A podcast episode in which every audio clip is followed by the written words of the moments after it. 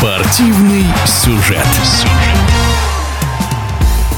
Начался новый сезон Формулы-1. Уже состоялись три гран-при. О невыразительном выступлении Феррари и Шарля Леклера, старте опытного Фернандо Алонса и многом другом рассказывает комментатор гонок Формулы-1 Наталья Фабричного.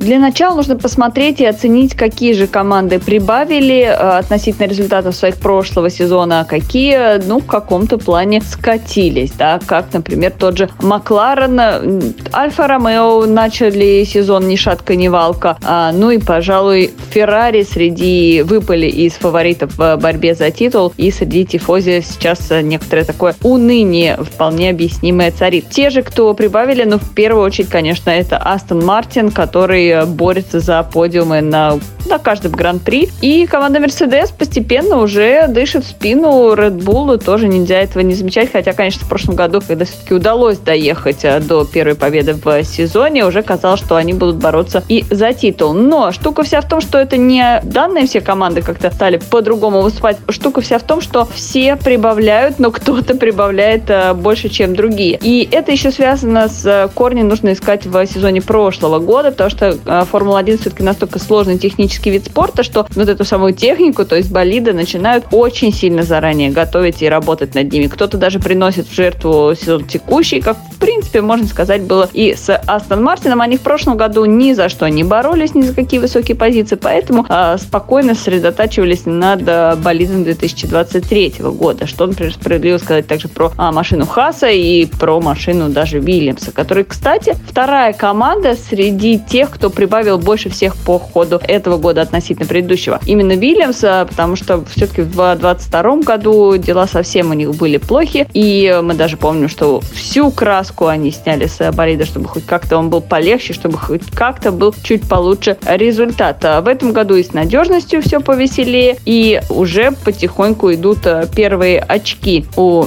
команды из Гроува. А что касается Астон Мартина, еще раз, э, это очень э, удачная работа над кадрами, то есть в Астон Мартине собрали очень сильных и инженеров, и специалистов по аэродинамике, и Редбуловская школа там тоже присутствует. Именно поэтому такой результат не то чтобы прямо совсем неожиданный, но в любом случае можно сказать, что Астон Мартин это та команда, которая поработала лучше других над машиной относительно сезона 22 года. А главный провал э, это, пожалуй, две команды, у которых сейчас проходит некоторая такая Э, реструктуризация, я бы сказала, это Феррари, потому что э, у них э, новый руководитель команды, и тоже, опять же, меняется сейчас штат людей из-за этого, и такие переходные периоды никогда у команд не бывают успешными, только стабильность дает свои плоды, а сейчас можно сказать, что, в общем, дым коромыслом в Феррари, поэтому каких-то быстрых результатов, быстрого улучшения, что ли, ситуации в целом ждать пока не приходится. Ну и Макларен там происходит, в принципе, то же самое. А, может быть, не настолько видно глазу, потому что, э, да, тот же Зак Браун у нас по-прежнему руководит э, Маклареном. Да, поменялось э, руководство гоночной команды, но Андреа Стелла теперь э, хорошо нам знакомый. Но в любом случае э, Макларен ждет новой инфраструктуры, собственно, да, новой аэродинамической трубы, и тоже это некоторым образом переходный период э, для команды, поэтому пока что тифози, который болеет за Феррари, что э, поклонникам британской команды Макларен стоит немного подождать, наверное, и не могу особенно каких-то найти поводов для оптимизма. Что происходит с командой Феррари, наверное, не может сейчас ответить и сама команда Феррари. Этот вопрос э, задают им уже достаточно давно, пожалуй, последние, наверное, полгода, с тех пор, как начались проблемы, а, что с решениями тактическими на трассе, что с надежностью, а, что вообще у вас внутри команды происходит. Сейчас э, есть некоторая а, реструктуризация, период такой нестабильности, который всегда несет э, команде откат по результатам, потому что команда Формула-1 и вообще Формула-1 это настолько сложный организм, что там не бывает мелочей, и только если в команде все стабильно, можно действительно бороться за чемпионский титул на самом высшем уровне, потому что команда Red Bull максимально работает профессионально, и что в прошлом сезоне, что в этом, не допускает никаких а, детских ошибок, да и вообще в принципе ошибок. И что же касается Шарля Леклера, я уверена, что он ждал борьбы за чемпионский титул в этом сезоне, а, но вот так вот сходу похоже, что пока меняется персонал, уходят а, те люди, которым долгое время с Мате Бинотой работали, сейчас же приходит, а, ну, назовем это командой Вассора, да, он собирает а, вокруг себя тоже людей. Это все требует времени, и, наверное, тому же Шарлю пока стоит как-то не то чтобы набраться терпения, но, может быть, подумать и тоже собрать вокруг себя какую-то сильную команду. Если он недоволен своим инженером, то может сменить инженера. То есть э, в данном случае, конечно, изнутри виднее корень проблемы, но, э, может быть, Шарлю стоит стать чуть жестче и собрать вокруг себя каких-то новых людей, чтобы для него тоже появился какой-то свежий взгляд гонков, потому что иначе, ну, просто больно смотреть на Шарля, которому каждый раз что-то мешает э, хорошо проехать гонку.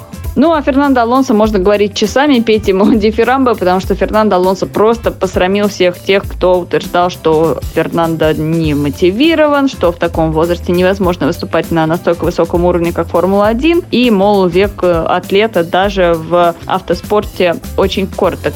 И, пожалуйста, как только конкурентоспособная машина, наконец, у Фернандо Алонсо он может бороться за подиумы практически, да не практически, а в каждой гонке сезона. Посмотрим, как оно будет по уходу этого года года, потому что все-таки все команды прибавляют, и в Астоне тоже понимают, что если они вот эту гонку вооружений будут проигрывать, то уже вот эта сказка может быстро закончиться. А хватит ли у них э, ресурса, запала и специалистов? Я уверена, что хватит, потому что потихоньку они к себе переманили огромное количество профессионалов из э, таких команд, как Mercedes и Red Bull. Поэтому Фернандо Алонсо в случае, если машина будет позволять, э, будет, мне кажется, бороться за подиум в каждой а, гонке, потому что посмотрите, как он реагирует даже на а, неудачи, да, вот та история с подиумом, который сначала забрали, потом отдали обратно, абсолютно спокойно, что говорит о том, что он понимает, что у них действительно сильная машина, сильные люди в команде, и э, даже если один подиум отбирают, он будет бороться и дальше за следующее. Так что э, следим за Фернандо Алонсо как за основным активом, можно сказать, э, интриги этого сезона и автором в том числе красивой борьбы.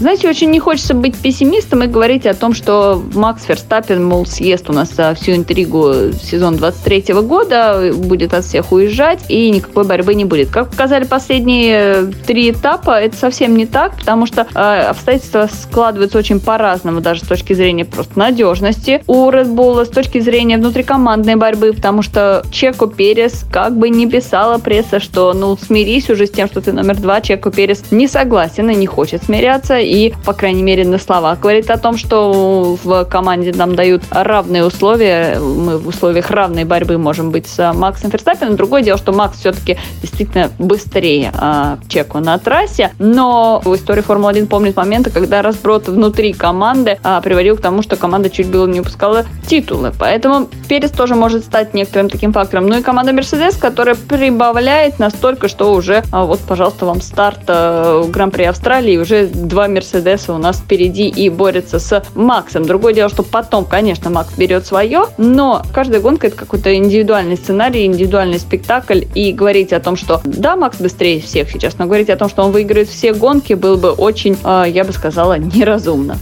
В эфире спортивного радиодвижения была комментатор гонок Формулы-1 Наталья Фабричного. Напомню, следующий гран-при пройдет в Азербайджане 30 апреля.